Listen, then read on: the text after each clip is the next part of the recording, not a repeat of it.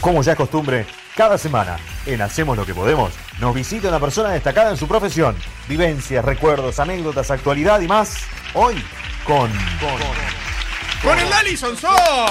Sí, señor. Buenas tardes, Lali. ¿Qué haces? Fa, varias cosas. ¿Qué pasó? ¿Qué Primero, disculpas. pasó?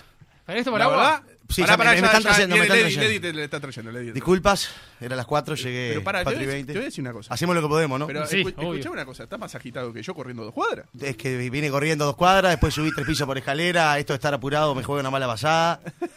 Pero bueno, está, acá estamos. Segundo, ¿el invitado de la semana lo hacen los jueves por gusto para no pagar estacionamiento? Eh, no, no en realidad sabía. no siempre jueves día del centro, pero... Ah, hoy es el día del centro. Bueno, Ah, un golazo. Así que- ¿viste? te hicimos ahorrar, ¿viste? Sí, ¿Viste? después les pago igual a ustedes para que se queden contentos. Y lo otro, eh, Maurito, yo no puedo ser Ah, jefe ni de tránsito, simplemente un gran compañero que nos da ¿Qué muchas veces... compañero? No sirve para nada. No, un crack, ¿estás loco? Lo único malo, bueno, ni siquiera malo, pero el otro día Fénix pobre se comió tremenda comida, ¿no? Y se va a seguir comiendo, ¿no? Bueno, venía bien, se había ilusionado. Pero bueno, yo que sé, igual un crack. Decí la verdad, no sirve para nada. Y el otro día, mira qué curioso, Diga. eh, yo no recuerdo qué partido fue, un partido en el campeón del siglo, no sé si jugaba Uruguay o Peñarol. Se me acerca un señor Sí. y me dice, Lali, y le digo, sí. Me dice, yo soy el padre del cachorrón, Antonio. Antonio. Antonio Embríaco, sí, Sí. señor. Y igual lo más gracioso es que hasta el padre le dice cachorrón, pero tengo entendido que a él no Ah, le no gusta le mucho el cachorrón. No le gusta, no. Pero bueno, No, está. porque dice que ya creció. Estás entregado, Maurito, ¿qué vas a hacer? Mauro, ¿sabías de este cuento? Sí, sabía. Ah, está, está. Bien, bien. Bien. Bueno, Lali, ¿cómo andás? ¿Todo bien? Todo bien, todo Bueno, bien. gracias por venir, te quiero No, gracias a ustedes por la invitación y bueno, ansioso por lo que puede pasar esta noche, ¿no? Mu- Muchas, sí, este, ¿qué- ¿cómo la ves venir? Ahora vamos a hablar de un poquito porque tenemos hasta las 6 de la tarde, digo, pero ¿cómo la ves para hoy de noche entre Brasil, Uruguay de visitante? Y me cuesta mucho ser neutral porque yo, por suerte, en cuanto a los equipos uruguayos, hace tiempo perdí el amor por los colores, pero con la selección se me sacude el corazón como, como cualquier hincha de cualquier cuadro. Entonces no puedo ser realista y decirte, fa, la verdad que está feísima. Pues yo me tengo tremenda fe, ¿qué quiere que te diga? Basado en nada, ¿no? O sea, argumento ¿Y cero. del domingo? No, nada, no importa. Pero- Hoy vamos con todo. Pará, capaz que me pongo medio controversial acá, me pongo punzante, pero ¿no crees que en este momento, en esta puja que hay con el maestro, no hay un sector que capaz que quiere que le vaya un poquito mal a Uruguay? Sí, lamentablemente sí, muchos. Yo, sí- pues yo puedo decir, Muchos. percibo eso. Pero te voy a decir algo, te voy a decir algo. Esto que le está pasando al maestro ahora, o eventualmente que está pasando con el maestro ahora. Sí.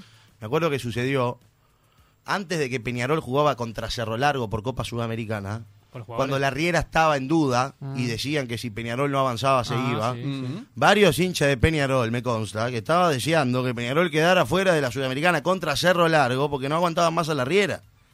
Y bueno, Eso es verdad. después Peñarol supera a Cerro Largo, un partido de ida que lo sufren, el partido de vuelta lo pasa por arriba, y a partir de ahí Peñarol empieza a jugar un fútbol, creo yo, nunca antes visto en este siglo en Peñarol. Y hasta Totalmente el punto que hoy en día a la Riera nadie lo discute, nadie lo cuestiona, nadie nada. Pep Larriera, yo, no decirle. Pues bueno, exacto, la, ra- la, la rerreta, no sé, sí, no sé, sí, está. sí, sí, sí, tal cual. Y bueno, Este, está, ojalá con el maestro pase exactamente lo mismo. Hay muchos que no lo quieren, hay muchos que lo quieren afuera, yo no soy de esos. Y por sobre todas las cosas, por más que el entrenador no me guste, no me convenza, que no es el caso, jamás desearía que a la selección le vaya mal. Claro, pero viste que es en estos partidos, estas fechas que son como compl- muy complejas para Uruguay, para rescatar puntos, dado que los resultados no han acompañado, también han aprovechado para hacer carne de cañón, ¿no? Y aprovechar a... Y sí, a- bueno, a pegar, ¿no? A ver, sabemos que el maestro es cuestionado prácticamente desde que arrancó. Sí, sí. Lógicamente después sacó una serie de buenos resultados, Mundial 2010, Copa América 2011, que le dieron mucha espalda. Nos llegó al Mundial 2014, nos llegó al Mundial 2018. Creo que estamos viendo el peor momento del proceso del maestro en cuanto a rendimiento. No sé si tanto en Pero cuanto a el peor porque resultados. siempre tiene como un bajón Uruguay. En las eliminatorias como que en la mitad, antes de llegar al final, tiene un bajón y después repunta. Sí, pero el tema es que ahora eh, la opinión pública entiende que hay jugadores para jugar un fútbol más vistoso. Ah, bien. Y el rendimiento no, E- no ese es el acompaña. tema, me parece. El rendimiento, me parece. No, Porque sin duda. nunca el estuvimos tan resultado, bajos. el re- Pero los resultados no no han sido tan malos en, en la eliminatoria. De hecho, si uno compara la posición con el rendimiento, te diría que la tabla es bastante generosa yo- para con nosotros. Pero la eliminatoria no pasó algo así como de 18 puntos de 6 partidos. Creo que ganó dos Uruguay también. Estaba en, el- en el peor momento. el rendimiento. Bueno, sí, sí, no, no sí, pasó sí, eso. hemos tenido, hemos tenido Por eso te digo, ¿no? procesos, o sea, etapas complicadas dentro de las eliminatorias. Pero bueno, yo confío en el maestro, confío en los jugadores y confío en que vamos a llegar a Qatar. Bien, ¿Qué crees que te diga? bien. ¿Y, y si dependiera de vos, le renovarías, por ejemplo, a Tavares después del Mundial de Qatar 2022? Pase lo que No, pase? pero porque él ya dijo que no va a querer seguir. Claro. Él Ya dijo que es lo último, exacto. Él ya dijo que el mundial sería lo último. ¿Tenés un sucesor a vos? No, No. no. Por eso también me cuesta mucho pensar en que Tavares se tiene que ir. porque para sacar a maestro tiene que entrar otro. Y como no tengo claro quién podría ser el técnico. Se me ocurren algunos nombres igual. Pero yo iría por una renovación total. Total. Sí, una persona joven que no haya estado ¿Un estrictamente. coito, por ejemplo? No, ¿No? no tengo nada contra Fabián, al contrario. Me parece un excelente entrenador, pero no te- eso no sería una renovación total. Yo apelaría a alguien más tipo. Te voy a nombrar tres o cuatro Dale. que están en el exterior: Guillermo Almada, Marcelo Méndez, Diego Alonso y algún otro se me está escapando ahora. Pezzolano podría ser también. A ver, si uno piensa en lo que significa la selección, lógicamente tener espalda en alguno de los grandes te da cierto crédito. Y en tal sentido creo que todos vamos a estar de acuerdo. Nacional, Álvaro Gutiérrez, Peñarol, Diego Aguirre. Sí, de los últimos entrenadores de los grandes que, que tienen la espalda, entre comillas, para volver cuando quieran al club y por ende cierto crédito para agarrar a la selección. Pero por eso te hablo de una renovación total, o sea, ir por un lugar donde nadie se lo espere. Y eso que. Tavares deje la selección, pero sí se quede como coordinador, ¿eso lo ves? Sí, que yo, yo, yo soy de los que piensa que el maestro se vaya cuando quiera y que haga lo que quiera. Te la llave la... Tomá, acá Tomá. tenés la llave del complejo, de la AUFA, hacé lo que Bien. quiera con la selección, porque muchos me putean por esto que voy a decir. Incluso no sé por qué mu- muchos me escriben por Twitter que hay como una conspiración entre los periodistas deportivos para no decir que el maestro no tiene que seguir. Yo siempre digo lo mismo, yo digo lo que pienso y es que el maestro para mí tiene que seguir. Porque yo nací con Uruguay afuera de los mundiales. Yo elegía por qué selección hinchar cuando Uruguay no iba al mundial. Y el maestro me devolvió no solo la ilusión de saber que tenemos mucha chance de llegar al mundial, sino que hasta me ilusioné con ganar alguno, o por lo menos definirlo. Y, ta, y yo soy agradecido porque me dio muchas alegrías como hincha de la selección. Y es cierto que podríamos jugar un poco mejor y que esta selección actual, si vamos a Qatar, por el momento no me genera ilusión. Pero bueno, confío. Confío en el maestro, confío en el futbolista y confío eh, eh, en Uruguay como tal. De repente sin argumentos en estos momentos, pero confío. Elijo bien, creer. Bien, bien, bien. bien. Escúchame, ¿cómo te encontrás este, en la actualidad? Todos sabemos que estás en Tenfield, ¿no? Estás este, en El Espectador, este, te está yendo bien, pero... el cuatro. En el 4, En el cuatro obviamente, los domingos sí. de mañana, digo, pero ya hace desde marzo, ¿no? Que, que- que tu viejo no está y siempre estabas como al lado de tu viejo, ¿no? Y siempre como este, siguiendo los pasos de él. Aprendiendo. O aprendí, ahí va, esa es la palabra, creo aprendiendo, siempre con él. Y de un momento al otro, más allá de lo familiar, te hablo solamente de lo, de lo profesional, te tuviste que encargar solo ahora al mando de transmisiones, al mando de un montón de cosas. Bueno, ¿no? solo ¿Cómo te no, encontrás? solo no, solo no porque eh, el deporte en Radio El Espectador, que era dirigido por papá, ya nos tenía a mí y a mi hermano Diego como, entre comillas, eh, manos derecha de él. Entonces, eh, después que sea papá, con Diego nos hacemos cargo de todo. Hay que... ¿Todo, todo en conjunto? ¿Deciden, deciden todo en conjunto? Mm, Más o menos, cada uno sabe lo que se tiene que encargar, pero sí, entre comillas, eh, lo manejamos entre los dos. Bien. Mi vieja también nos da tremenda mano con toda la parte administrativa, de producción, de comercial. Este, y bueno, y después por suerte tenemos un grupo humano espectacular, donde ante la lamentable situación que nos tocó vivir, eh, lo humano, por sobre todas las cosas, es lo que hay que destacar, porque todo el grupo tuvo que dar un paso adelante para disimular semejante ausencia, que es imposible disimular, pero si de algo estamos tranquilos y hasta orgullosos, es que hemos logrado mantener la calidad de los productos que ofrecemos y eso lo supo valorar la audiencia y los avisadores, que al fin y al cabo son los que hacen que Son esto pueda seguir la fiesta. Exacto. Tal cual, tal cual. Exacto. Este, vos eh, comentaste alguna vez que te costó mucho entrar al medio, que era un poco complicado y hasta el momento pensaste largar todo Sí. y ahora te encontrás, como dice Richard, creo que en, en tu mejor momento, ¿no? De, de lo que va de tu carrera. Sí, sí, yo- es que yo te diría que, que desde que me entré de lleno en, los, en el medio, porque a ver, yo arranco en, en el liceo a ir a básquetbol de primera cuando estaban en los mediodías de por 890. Ujú. Que Estaba mi viejo, estaba Buizán, estaba Joca, estaba Len, estaba Tambo, estaba Fernando, y yo iba cuando tenía libre en el liceo, alguna vacación o lo que sea, siempre iba al mediodía y a, a empezar a escuchar radio y me encantaba. En 2011 se me abre la puerta para empezar a hacer transmisiones, pero claro, era muy poquito, o sea, cada tanto una transmisión, cubrir una cancha, de a poquito empecé a hacer más cancha, después me tocó relatar algún partido, pero siempre era solo en el básquetbol y bastante relegado en la de alguna manera en el derecho de piso. Y yo estaba a punto de terminar la carrera de comunicación y estábamos en el año 2015, 2016 y, y no sentía que estaba encontrando los medios para poder volcar el potencial o, o el aprendizaje que había agarrado en la experiencia de la radio y en la carrera de comunicación. Y ahí estuve muy cerca de decir, "Ta, ya está, en el periodismo deportivo no tengo cómo, me tenía ganas de irme a vivir afuera, con el título, pero a vivir afuera y experimentar otra cosa. Y justo de un momento a otro, en 2016, papá se va del Sport, lo llaman del espectador para agarrar todo el deporte, fútbol y básquetbol. Y bueno, cuando se termina ese acuerdo, papá me dice, vos vení conmigo y después vemos qué hacemos. Y bueno, en- te diría que del 15 de diciembre al 2 de enero, 2016 para 2017, Ujú. él como cabeza y yo como su mano derecha arrancamos a armar un equipo con jóvenes y con algunos experimentados. Y bueno, se formó lo que es tuya y mía y básquetbol de primera, actualmente en el espectador. Y a partir de ahí le dimos para adelante. Pero la verdad que se me abrió una puerta que en ese momento no la tenía prevista. Estaba preocupado para ver qué iba a hacer. Y de 2017 hasta ahora siempre han sido pasos hacia adelante. Con el respaldo, ni que hablar, de mi viejo y la confianza de que él veía en mí.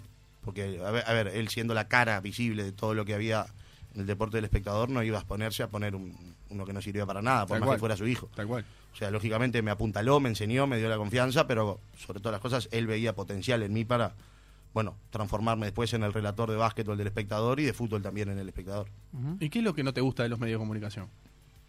No, lo que no me gusta, no. Sí entiendo que hoy en día, haciendo tantas cosas, hay algunas cosas que me gustan más que otras. ¿Cómo cuáles?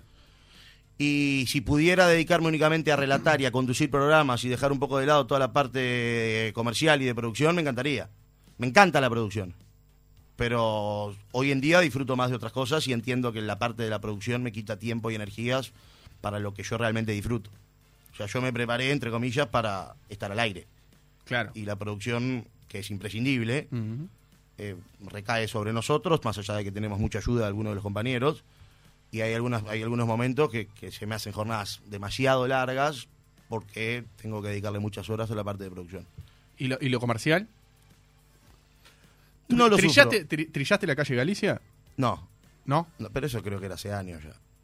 ¿Cómo? Creo que eso era pasaba en otras épocas, me parece. ¿Decís?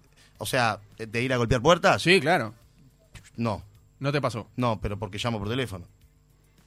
Claro, igual te lo dije en sentido figurado. O sea, tenés que Sí, llamar, o sin sea, duda, buscando eso sí, a eso me refiero. Eso sin duda, sin duda. Llamar, buscando avisadores para. y lo para primero que hicimos fue hablar con todos los que ya estaban. Lógico. para ver qué planes tenían después de lo sucedido y Exacto. explicarles que la idea nuestra era mantener todo como estaba. Bien. Y el el- la primera reacción, te diría que en el 85-90% de los casos fue muy positiva. Y bueno, después de ahí, con los que se bajaron, empezamos a descubrir rubros libres y otros que se fueron sumando y la verdad que hoy en día el agradecimiento es total porque tenemos mucha confianza en quienes nos apoyan y, y ellos confían mucho en nosotros.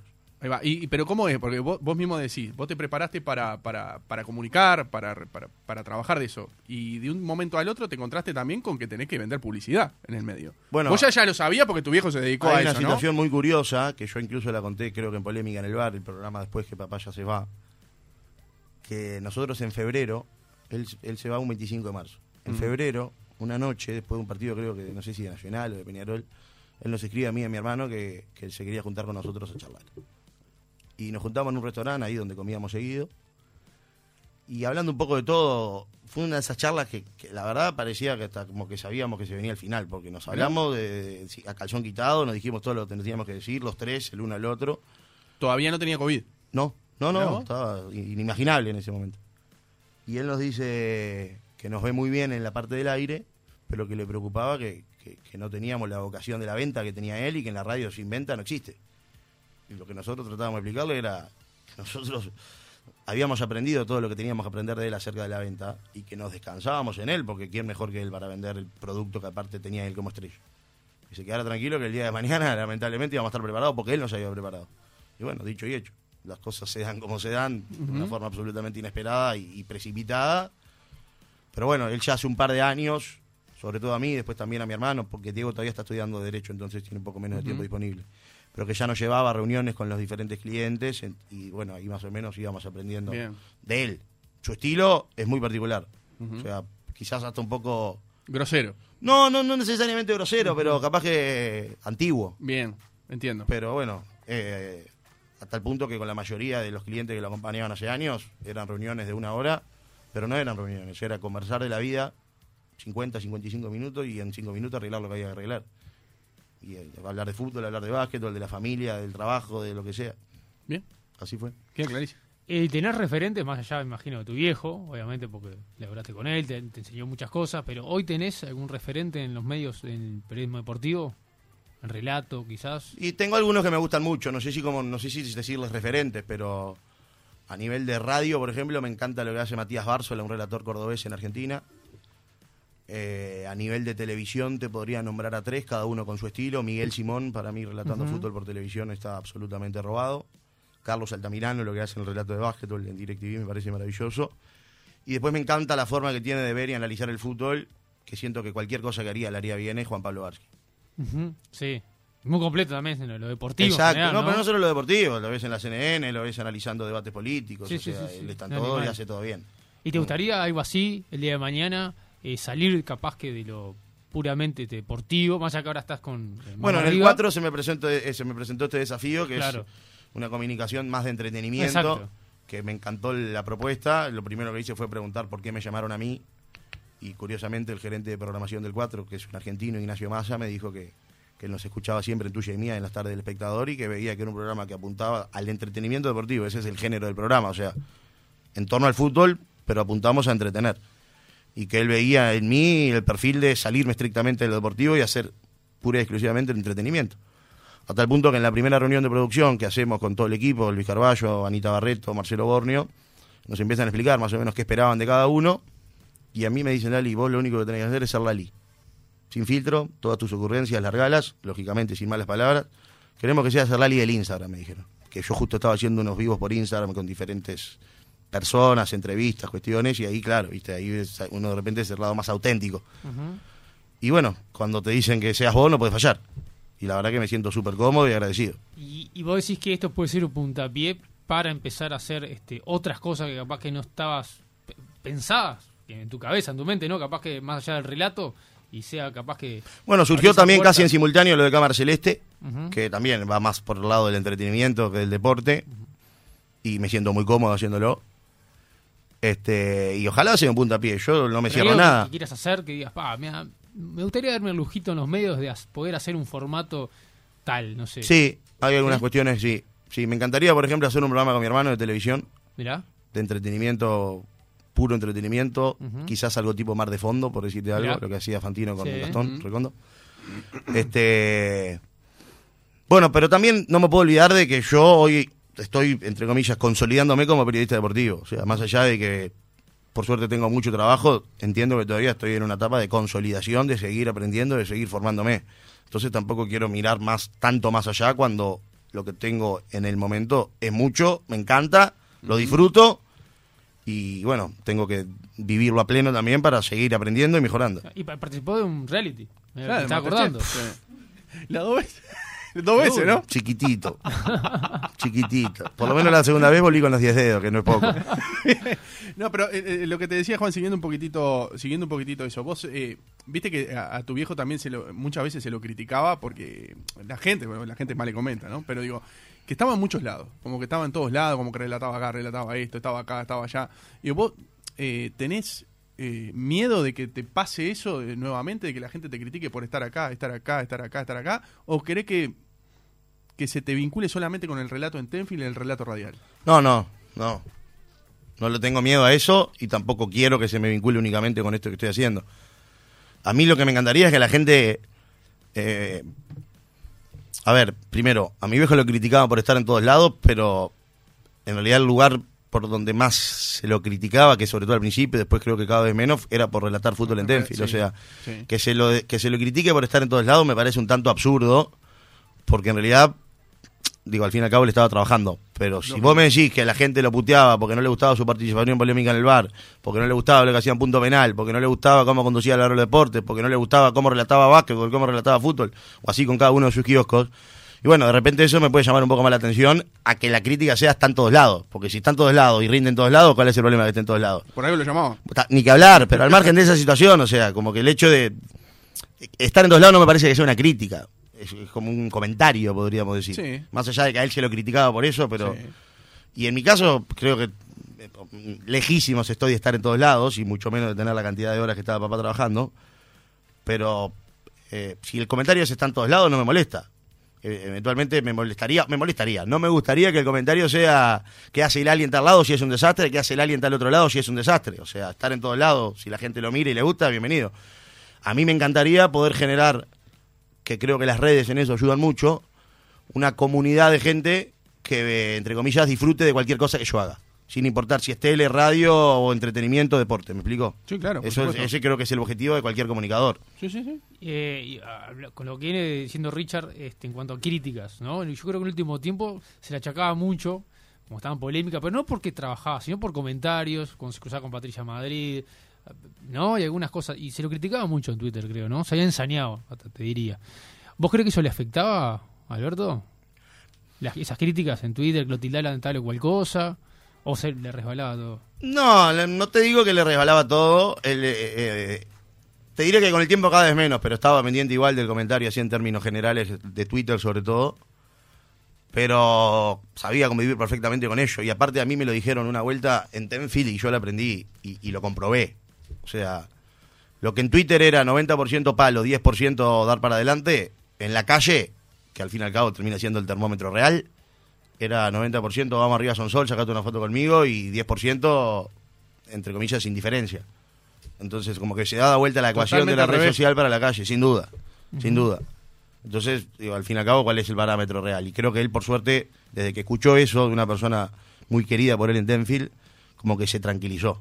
Y aparte él tenía el respaldo de todos los empleadores, de alguna manera. O sea, a él nunca lo llamó nadie de ni de Canal 10, ni de, de Tenfield para decirle, che, Alberto, eh, si no mejorás, Sí, sí, vamos sí. a tener que cambiarte, de ninguna manera.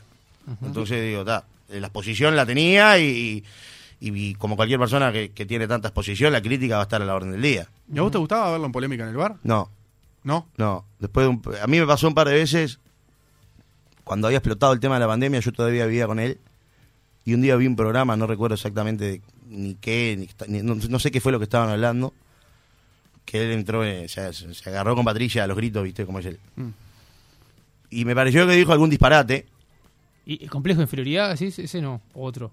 No, me acuerdo. O el de la pasión. No, me- no sé. Ahí tiene varios. Alguna- que tiene al- 100.000. pero uno- Al- que- alguno, alguno, Sí, alguno, alguno. Entonces llega a casa él, lo estábamos esperando con mi vieja y mi hermana con la comida pronta para cenar. Mi hermano ya vivía solo. Y cuando llegamos a casa, y cuando llega a casa, nos acomodamos, no nos sentamos a comer y le digo, papá, ¿no te parece que se te fue un poquito la moto? Y me empieza a gritar a mí como si siguiera en el programa hablando con Patricia. Desde ese día dije, "Ta, yo no lo miro más. Porque si me hace mal a mí verlo ponerse así y después no puedo hablar con él tranquilo en casa para ver si lo puedo calmar un poco, ¿para qué me va a hacer daño a mí? Y después me preguntaban, muchas veces, eh, eh, domingo o viernes a la hora del programa, me, man- me llegaban mensajes. Fa, ¿viste lo que dijo tu viejo? Fa, ¿viste lo-?" Más o menos lo relojeaba igual por Twitter. Claro. Aparte de la tendencia siempre. Casi siempre, sí. Entonces yo dije, "Ta, un día, dejé- o sea, al margen de que el programa me entretenía, ese temor a, a sentir que desde mi punto de vista podía desbarrancar en cualquier momento, no me gustaba. Él no sentía que desbarrancaba ni mucho menos, entonces digo, cuando, aparte él tiene una frase que es espectacular, desde el pedestal de la honestidad vale todo. Y cuando él estaba convencido de algo, por más absurdo que a mí me pudiera parecer, no había cómo hacerlo cambiar de opinión. Entonces, para no estresarme yo con los disparates que él pudiera llegar a decir, disparate para mí, convicciones para él, un día decidí no mirarlo más. Pero eh, eh, esa verborragia, esa, como decía, volcán, ¿no? Que Claro. Era así en tu casa, poner Totalmente. Igual que a la hora de los deportes, por ejemplo. Totalmente. Largaba los, los lentes. eh, Totalmente. Ah, porque no, lo- eh, los lentes. No, no digo así, es que en pero- casa estaba sin lentes. Porque él está operado de los ojos, entonces los eh, lentes se los pero- ponía pero, para. digo, O sea, ese, gesto de arrancar. Sin duda. Porque sin duda. eh, eh, cuando uno se daba cuenta, creo que creo que hasta lo hablamos acá, creo que el, el- el índice de que él se calentaba de verdad era cuando se sacaba los lentes. Se sacaba los lentes, los ponía arriba de la mesa, ahí es cuando entraba a discutir fuerte. no, mucho antes ya se sabe. Ese era, ese era el, eh, Sí, de repente la frutillita que, que, claro, de la torta. Pero ya cuando empezaba a ponerse colorado, o no sé, hay, hay tantas. pa- Sí. pa- ta- Escuché, vos sabés que acá cuando estuvo con nosotros, está- estamos en la otra radio, justo cuando fue el pase en el, en el- en el espectador, eh, él, bueno, nos contó varias anécdotas, varias buenísimas, una con la, con la de- con tu tía, con la hermana de tu, de Sí. tu mamá, Ah, que esa es monumental. excelente, esa es monumental, que se puso mimoso, esa, esa es brillante. Pero ¿cómo la cuenta? No, por una cosa que, le- que nosotros la contemos entre nosotros, otra cosa como la cuenta él, ¿no? Pero lo que digo es, ¿alguna anécdota así que no se sepa y que te involucre a vos? ¿Tenés? Mm, Tengo una, pero no la puedo contar. ¿Ni más suave? De- te la voy a hacer muy corta. dale, dale. Y es muy peligroso, pero me voy a exponer. Dale, ponete. Yo creo que fue en el año 2015. 2015. Nosotros estábamos escribiendo con Martín Ferrer y Martín Saúl, dos grandes amigos, la biografía del Chengue Morales. Mira. Y el Chengue en un momento nos invita a su casa en, por la costa a comer un asado con toda la familia que nos quería presentar a la familia. Bueno, y comimos algo, tomamos algo, y de ahí nos vamos para Macarena, que el Chengue prácticamente era socio vitalicio. Incluso llegamos en el auto del Chengue y, y- y se abre la- el garage. El Chengue Uh. tenía su lugar reservado en el garage de Macarena. Yo no sabía ni que existía un garage Macarena. Ah, no, me estoy enterando por vos. Bueno, llegamos al baile ahí en Macarena, el Chengue se encuentra con OJ, nos invita ahí, quedamos un rato charlando todo, no sé qué, no sé cuánto. Y está, medio que en un momento, entre comillas, como que está, el Chengue hace la tuya, nosotros hacemos la nuestra. Y nos pusimos, nos pusimos a, a tomar algo con mis amigos, no sé qué, no sé cuánto, bueno, noche, yo soltero, eh, me, me toca, Noche, cola. me- me- se me da, Sí, ¿está? bien. sábado de noche. Y yo en la casa de mis padres estaba en un cuartito que estaba al fondo. Que de alguna manera me habilitaba para meter alguna cosita ahí, me de canuto. Pero claro, siempre había que, entre comillas, eh, echarla antes de que se despertara la familia. Claro.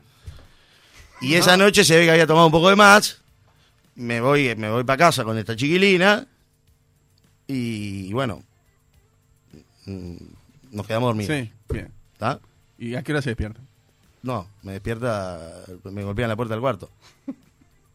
Y yo miro así todo, reacciono y digo, uy, como zafo de esta. Me vuelve a golpear la puerta del cuarto, yo no llego ni a responder y abre la puerta del cuarto, mi viejo. Y me ve ahí con, con esta chiquilina. Y me dice, qué mal tipo que sos, me dice. Y la deja así, imagínate la mira, no entendía nada. Se levanta en una casa de un tipo y aparece Sansol. claro. Se viste todo, se va como, como rapidísimo, no sé cuánto. Y me dice, ¿por qué mal tipo? Le digo yo. Y me dice, primero, está tu hermana. Segundo, está tu madre. Tercero, ¿lo puedo decir textual? Sí, sí, sí. Y me dice, tercero, soy yo, hijo de puta, no podés venirte con eso a casa. Yo que no le gustaba la mina que había llevado. ¿entendés? Y bueno, el cuento después sigue un poquito más, pero está, fue más o menos por ahí. Claro, sí, que ¿viste? No, vergüenza, era un bicho, era. Y bueno, No, re caliente porque. Estaba, estaba caliente, pero no le gustó, se ve, ¿viste? Contaba por él, es maravilloso. Maravilloso. Bueno, sí, No, bueno, este, no sé cómo sigo con esto. Este, Me pediste una, te la conté. Es ¿Está buena, está muy buena, está es muy muy buena. es buena. No, digo, debe tener dos millones, ¿no? De viajes. Sí, digo, un montón, un montón. Situaciones, sí. Después está, hay mucho. Pasa que hay muchas cosas de, de, de entre casa. O sea, Claro. mi viejo, por ejemplo, cuando se estresaba, sobre todo más de grande, él, él era. Aparte, o sea, vos lo veías laburando de, de palo, a palo y palo, todo, pero cuando se decidía a descansar y vacacionar, era súper cómodo. Y, y, entre comillas vago, pero en el buen sentido de la palabra vago. Le gustaba disfrutar y no se complicaba demasiado con nada. Y vos cuando lo veías, eh, tanto en la televisión como tú, ¿no? En la cortita, ¿no decías, pa, vos, pa, baja un poco, capaz te Sí, puedes claro. enfermar o algo? Sí, sí, sí, se lo dije mil veces. Y después me pasó que fuimos a ver a, a un cliente de él que hace muchos años lo acompañaba, Juan Carlos de nombre. Y era de este tipo de situaciones que te digo, de una hora de reunión, 55 minutos hablando de la vida y 5 Para arreglar lo económico. que ni siquiera era arreglar. Sí. Era simplemente. Repasar. Bueno, seguimos como estamos, dale, impecable. Ajustamos el IPC, nos ajustamos el IPC, vamos. Está. Y este hombre, que tendría un poquito más de la edad de papá, pero también eh, el tipo había arrancado de abajo y había formado un imperio empresarial asesino. Y le digo, Juan Carlos, yo se lo pregunto a mi viejo y te escucho hablar a vos que te levantás a las 7 de la mañana, llegás a tu casa a las 10 de la noche. Le digo, vos, mirá lo que hiciste, mirá la que tenés. Le digo, él no me lo sabe responder, a ver si vos sí. Me dice, ¿por qué seguís laburando así? Le digo. Me dice, ¿sabes lo que me pasa? Esto es mi vida, me dice. Yo no quiero me, vivir muriendo. Yo quiero morir viviendo. A mi viejo se le iluminaron los ojos de tal forma como diciendo, por fin alguien pudo poner en palabras lo que yo siento. No, no sabía expresar él, capaz. Eh, Esto es increíble, aparte. Esto fue el 9 de marzo. La última reunión que yo tuve con papá con un cliente fue con Juan Carlos. Y bueno, el, el 11 le da positivo a COVID Ujú. y el 25 Sí, sí, sí. la flauta. ¿Y él, vos sentís que él, él estaba contento con el momento que está Sí, viviendo estaba, estaba profesionalmente? muy feliz, muy feliz. Profesionalmente, personalmente, emocionalmente, Está en su mejor momento. sí, de todo punto de vista. Y sabés quién lo cuenta como nadie, el peluquero. Él tiene el mismo peluquero hace 20 años. Y, y el peluquero, cuando yo ¿Era le- el psicólogo? entre Eh, ponele, ponele, sí, sí, sí, una relación de muchos años, de mucha confianza. Y lo vio en todos los momentos de su vida, los buenos, los malos, los más o menos, Claro. peleado con mi vieja, peleado con los hijos, por Claro. diferentes motivos, viste, situaciones. Porque siempre se decía como que a tu viejo de alguna manera le había costado entrar al estrellato. Sí, en la hora de los deportes en Canal 5, pero como que le faltaba esa puerta de entrar al medio masivo de los canales. yo creo No, que- Canal 10 le cambié la vida a él. Sí. Claro, Primero subrayado y después un eso. paso más en Escape Perfecto. Que no fue hace tanto, si te puedes a pensar. No fue hace 2000 20 años, fue hace no, 2015, no. 2014. Sí, creo que ha subrayado entre el 2011 él y lo de Escape Perfecto arranca en 2013, Ahí va. 2014, por ahí Seguro. sí. Pero, pero sin dudas está a pleno. Que por un lado te deja cierta satisfacción de saber que, que se fueron estando en el mejor momento de su vida y por otro lado te da mucha pena porque, porque te pones a pensar todo lo que tenía para dar. Que aparte, como dijo él en su última intervención en polémica, tenía mucho amor para dar todavía. Eso. Y, y, ¿sabes? ¿Te consta de que él tenía, proyectaba otros programas, otras cosas a No, futuro? no. Había arrancado hace poquito con el tema de... La peluquería. La peluquería, exacto, eso había sido lo último.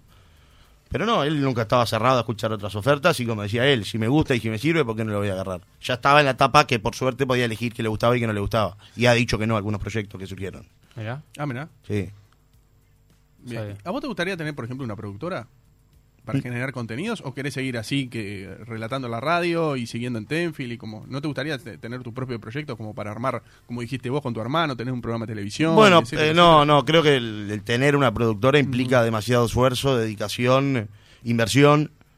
Y en este momento me siento, me- prefiero centrarme en lo que es estrictamente Bien, el aire. bien. Por suerte, o sea, en el espectador estamos muy cómodos. En lo que tiene que ver con Tenfield y Canal 4 no me tengo que encargar de nada. Y hay gente amiga que, que nos quiere y confía mucho en mí, en Diego, que tiene, sí, o productora o contactos con productoras, que eventualmente ahí podríamos recibir el espaldarazo para, Bien. para lanzarnos con alguna otra cosa. ¿Por qué te gusta más el básquetbol que el fútbol? No sé si me gusta más el básquetbol que el fútbol. Pero te, te apasiona más te- de- siempre el básquetbol, como que te tira mucho más. Yo te he escuchado decir que, por ejemplo, hasta mismo con la selección uruguaya de básquetbol. ¿Dónde escuchaste eso? Yo escuché lo mismo. Eh, Cuando eh. fuiste a Puerto Rico. No sé Exacto, si. exactamente. ¿Pero dónde fue que lo dije eso? No, No porque me acuerdo, me estoy pensando, no me estoy pensando en una Es una entrevista, hay varias. No, pero igual te no, lo estoy pensando- decir, estoy pensando- Por lo menos en dos oportunidades. Por ejemplo, cuando. Uruguay quedó afuera de la Copa América, casi en simultáneo Uruguay había quedado afuera de- del preolímpico de básquetbol. No, esa no, no me Yo refiero. me a acuerdo una, no sé si es la misma, Sí. que fuiste con. Pudieron arreglar para ir en familia a un viaje, creo, a Puerto Rico. Puerto Rico. Y que ahí tu padre va a relatar. Sí, pero claro, ahí se dan- A ver, eh, no, no me gusta más el básquetbol que el fútbol. Me encantan las dos. Ah, por igual, Sí, vamos por partes. lo entendí mal entonces. Va- no, la no, vamos, Richard. vamos por Sí. parte, vamos por parte, vamos por parte porque, porque en realidad se pueden desprender muchas cositas de esto. Sí me siento más cómodo relatando básquetbol que fútbol, Mirá. porque estoy hace más tiempo, porque siento que tengo mi lugar más ganado, porque tengo contacto directo con todo el ambiente del básquetbol, jugadores, entrenadores, dirigentes, hasta hinchas. Por un lado eso.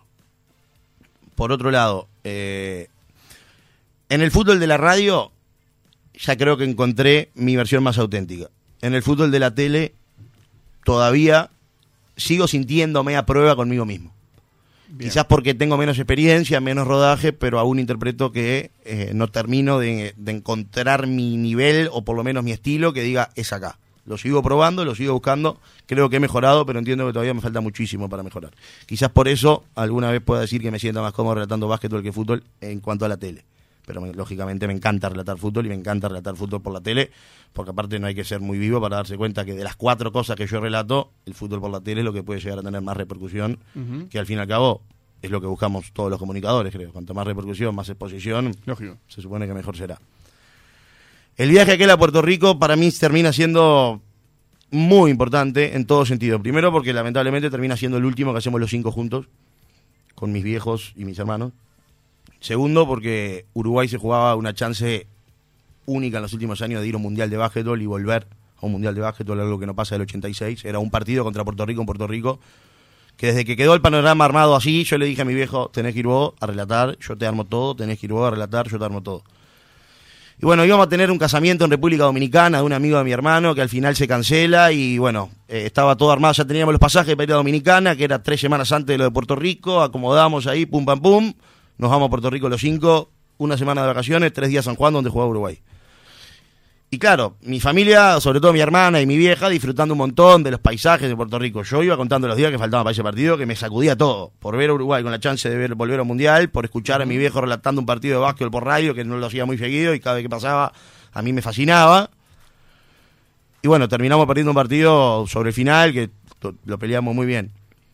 Termina siendo también su último relato en básquetbol por radio, que de alguna manera es su primera herramienta de trabajo a nivel de medios y me queda para siempre marcado. Pero bueno, eh, no, sé, no sé, en realidad me quedé pensando en por qué me gusta más el básquetbol que el fútbol. Tengo más recuerdos de, de- de veces que me emocioné vinculadas al básquetbol que al fútbol. Bien. Pero las cosas que viví, por ejemplo, en los mundiales de Brasil y de Rusia, donde por suerte pude ir a los dos, quizás el básquetbol no te las puede dar a nivel de selección hoy en día. Ojalá el día de mañana podamos llegar a eso también. Y lo otro, y esto no tiene nada que ver con lo que estábamos hablando, pero desde que fui al Mundial de Brasil, por primera vez que fui al Mundial, dije que si tengo la posibilidad de ir y tengo la plata para ir, no me pierdo nunca más un Mundial si Uruguay clasifica. O sea, entiendo que no existe nada mejor ¿Pero en el qué? mundo. ¿Qué fue, ¿Qué fue lo que te, te dice? ¿Por qué? ¿Por qué? Porque el ambiente que se respira en un Mundial no existe en ninguna otra parte del mundo. Cuando gana Uruguay un partido en un Mundial y vos Mundial de fútbol. de fútbol. Cuando gana Uruguay un partido mundial y vos salís a la calle con la camiseta de Uruguay, te sentís que sos campeón del mundo. No sé cómo explicarte esa sensación. Y que la gente de otros países te felicite por la calle porque Uruguay eliminó a Portugal. Y no sé, situaciones así, viste. La noche que, la misma tarde, noche en Rusia, que Uruguay le gana a Portugal, Argentina había quedado afuera con Francia. Entonces, en ese morbo que había con los argentinos a lo largo de todo el mundial, salir de noche en Moscú y con la camiseta de Uruguay, que ellos estén con la camiseta de Argentina y ver las caras de hecho que se quería matar y nosotros que estábamos a punto de jugar contra Francia por los cuartos de final del mundo. Después cuando perdés, eh, o sea, eh, la desilusión es tremenda, pero la verdad que lo que dice el maestro, por lo menos viviendo el mundial desde adentro, eh, el camino es la recompensa, porque cada una de esas instancias que vos vas avanzando te sacude todo. Incluso lo dijo Sebastián Eguren en una nota que le hicimos hace un tiempo. Los partidos de los mundiales son fines en sí mismos. Porque nadie se va a olvidar qué estaba haciendo cuando Suárez anota los dos goles contra Inglaterra, o el gol de Godín contra Italia, o la vez de los penales contra Ghana. O sea, más allá de que no te sirvieron para ser campeón del mundo, esos partidos son inolvidables por lo que pasó en esos partidos en sí Marcaron, mismos. Exacto. marcaron, lógico. exacto. Lógico, sí, usted. ¿A Nacho Romero lo conoces? No lo tengo. ¿Ah, lo conoces? Capaz que sí, pero no, no sé. Eh, mobiliario de Canal 12. Trabajó en el 4 también. En el 4 también. Bueno, actualmente. Porque creo que estuvo en un tren en Rusia, eh, compartiendo contigo ahí. Y probablemente sí, nos encontramos. éramos- Por eso me acordé ahora que Bueno, en. Rusia hicimos con Diego, habremos hecho más de 150 horas de tren, recorrimos todo Rusia en tren. Tenemos anécdotas No, espectaculares. me contó que se pasaba muy bien. Sí, trenes. disfrutábamos un montón. Estaba Diego en la guitarra, vendían alguna cerveza en el hotel del tren y siempre en el hotel, en el barcito del tren. A ver, eran trenes. Uno piensa en la palabra tren y se imagina un ómnibus de repente. Acá eran edificios acostados, Claro. más o menos. O sea, tenías en el medio un bar y después vagones donde cada uno tenía habitaciones con cuatro camas y ¿Qué lo parió? Ah, una- un despliegue asesino. Y aparte nosotros teníamos el carnet de prensa de Radio El Espectador que nos permitía acceder a esos trenes gratis, conseguíamos las entradas de los partidos gratis, entonces antes de salir de Montevideo armamos Un una tour. especie de mapa entre los partidos que jugaba Uruguay, ver de qué ciudad a qué ciudad teníamos que ir y qué partidos había en el medio en esas ciudades, o, más o menos para ahí, para tratar. Y habremos ido como a ver 15 partidos mundial. O sea, Ah. vimos las dos semifinales del mundo, la final del mundial, momento Ah. que vos decís, que divino. Sí, sí, sí. Escuchame, vos sabés que nosotros no somos, de- cuando tenemos invitados y cuando vamos hablando así, no, no somos de, de- de hacer preguntas que vienen de la gente, ¿no? Porque están, hay muchos mensajes, agradecemos todo. Pero hay una que me llama mucho la atención.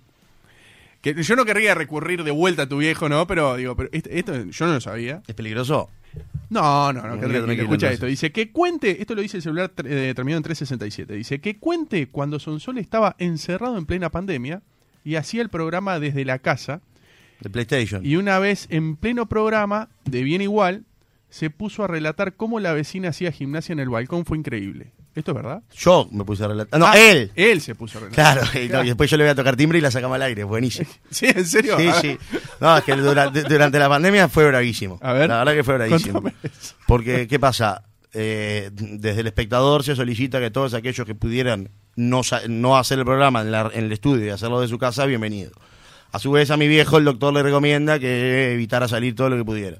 Entonces medio que armamos un estudio en casa, en el living de casa, imagínate la alegría de mi vieja y mi hermana. Y claro, eh, por como estaba estructurado el tema de los programas, mis funciones pasaron a ser meramente de cuidar, vigilar que él no tuviera ningún problema técnico, porque con la parte técnica era un desastre. Entonces, claro, yo le chufaba a él todos los equipos para que salieran bien igual primero, en tuya después y en básquetbol de primera, última hora. Y en el simultáneo yo me quedaba en el, en el living jugando al PlayStation con mis amigos. Entonces, varias cosas. Primero, a fin de. Esto explota en marzo. A fin de abril nos sentamos a conversar y me dice, vos, ¿qué voy a hacer contigo? Y le digo, ¿en qué sentido? Me dice, no sé, te voy a pagar, abril, te voy a pagar, ¿cómo vamos a hacer? Y yo no sé, decilo vos. Me dice, ¿por qué querés que te pague por jugar al PlayStation? Y le digo, mira, te agradezco porque me estás haciendo sentir un gamer pro, ¿viste? Un jugador profesional al que le pagas por jugar al PlayStation. Me- le digo, no, va, hacemos lo que quieras. Yo qué sé, querés pagarme un cuarto, querés pagarme la mitad, hacemos lo que quieras. Me dice, bueno, está, nos ponemos de acuerdo, no sé qué. Y está, y, y a su vez, claro, entonces, por, por un lado yo no hacía nada, pero por otro lado no podía irme porque si fallaba algo yo se lo tenía que arreglar. Y un día él estaba, él, él cuando... eh, él no era mucho de mirar hacia afuera. Él cuando hablaba por teléfono se sentaba en un sillón que daba hacia adentro de la casa. Pero hacer los programas, no me pregunté por qué, se sentaba en la silla mirando hacia afuera. Y con su estilo, viste, como era él, Sí. que de cualquier cosa... sí, sí. cualquier cosa que le llamaba la atención. Dice, mira, en pleno programa, piso 5 del edificio de enfrente, mira qué bien se mueve esa muchacha haciendo ejercicio. Claro, con esto de la pandemia, cada uno se las ingenia como puede. Y, y- y empieza a contar, mirá, eh, abdominales, lagartijas, no sé qué. no sé. Con una naturalidad, ¿viste? Y, y- me mando yo a tocarle timbre. Cuento, un, dos, tres, cuatro, piso 5 del edificio de enfrente. Sí, me dice, le digo, mira, soy Alejandro Sonsol de Radio El Espectador. Enfrente está mi viejo Alberto haciendo un programa que acaba de nombrar toda tu rutina. ¿Vos me podrés pasar un celular para que te llamen un segundo a la radio? Sí, sí, claro, me dice. Me pasa el número y ahí lo llamaron y ahí empezó a contar que iba al gimnasio, pero el gimnasio estaba cerrado. Y así, una naturalidad. Aparte que bien igual es un programa que se presta un poco también Sí, para claro. cualquier cosa fuera del libreto, por así decir. Qué tremendo, tremendo. Entonces fue feo. Bueno, muy bien, 58 minutos van de las 4 de la tarde. Gracias por haber venido, primero que nada. ¿eh? No, Ya gracias a ustedes. por- por favor. ¿Me están echando? No, no, es Ah. que tenemos que meter el flash sí o sí a las 5, tenemos que hacer el flash sí o sí. Pero entiendo. no. ¿te te- ¿la pasaste bien? Divino. ¿Sí? Perfecto. No te vas a ir con las manos vacías. Entonces me están echando. No, no, no, no. Pará. Sí, Lali, sí. Si no tenés, Sí. pará, vamos a hacer una cosa. ¿Vos conocés la, la, la sección de, de tu empleado, Mauro Imbriaco? A la flauta. Aguantando el mostrador, ¿la conocés, la sección de él? Eh, escuché eh, que la gente estaba muy copada con el tema de la música de la selección. Bien, si yo no te quiero echar, pero si vos querés quedarte para verla en vivo, te podés quedar tranquilamente que va a ser a las 5 y cuarto, 5 y 20. Bueno, ahí ya se me va a complicar Ah, un poquito ¿viste? porque tengo que irme pa- tengo que ir pa- No, no, decí la verdad, tengo, no que, querés tengo quedarte. que atender mi kiosco. Decí la verdad, no querés quedarte, no querés quedarte. Me encantaría, me encantaría, pero lo voy a escuchar. Perdón, igual. eh, nosotros compartimos una velada una vez con el señor Lali. En Ovo, claro, en los Iris 2018. Qué lindo, Qué lindo. qué lindo pasamos, Está ¿no? tu hermano también. Sí, claro. Claro. Pues estábamos todos tú y Tu todo. Estaba tu viejo también. Ese año es el que Jorge es primero, fueron los últimos Sirius Ganó, que se celebraron. ganó el. y Seré gana el premio de revelación. Hablamos de eso justo ayer. Con- Ayer sí, sí, Sí, Los sí. últimos Sirius, 2018, primero de Dos mil- septiembre del 2018. Exactamente. Tenés que volver, Sí, ¿no? Tiene que volver. Tiene que volver, digo, los Iris. Qué linda fiesta. sí, una, una velada preciosa, espectacular. No, maravilloso. ¿Muchas cosas te llamó la atención de esa noche? En, en, eh, En Ovo, por ejemplo. No, no sé. eh, se- fui a tres iris. Fui a tres. Ah, 2016, fuiste a tres, 2017 y 2018. Ah, 2016 bien, el que mi viejo gana el Iris de Oro. Después Sí. terminamos en un boliche bailando hasta las 5 de la mañana. El 2017 mucho no me acuerdo, la verdad. Y el 2018, que fue en el Conrad, creo que fue el mayor Sí, despliegue, como, ceremonia, Sí, una locura. Precioso. Sí, sí, Pero los recuerdos son Claro. espectaculares en todos. Así que ¿Sabes bueno. sabes lo que me tenés que decir? ¿Qué? Soy el Alison Sol y escucho Hacemos lo que podemos. ¿Podés? Soy Lali Sonsol y escucho Hacemos lo que podemos. Ya te lo dejé claro con el audio que mandé más temprano. bien. Sí, señor. Fuerte el aplauso para el Lali. Bueno, gracias, muchachos. Por favor, abrazo grande. No bien, nos vamos. decir algo. Breve pausa. ¿Qué? No, un saludito a, ¿A Mauro? Imbriaco, gran compañero. ¿Eh, Ahí gran compañero? Sí. No sirve para nada, sirve para nada. Mucho. Ya tiene taza para el desayuno, para lo que quiera. Nos vamos a la pausa y hasta las 17.45 solo por el día de hoy, ¿qué hacemos? Hacemos lo que Ahí podemos. está. ¿Cómo explicarlo? ¿Cómo contarlo? Si igual no me lo van a creer. Nos vamos a una breve pausa. Aprovecha para seguirnos en las redes. Buscanos como Hacemos lo que podemos en Instagram, Facebook y Twitter. ¡Frutilla! 970 Universal.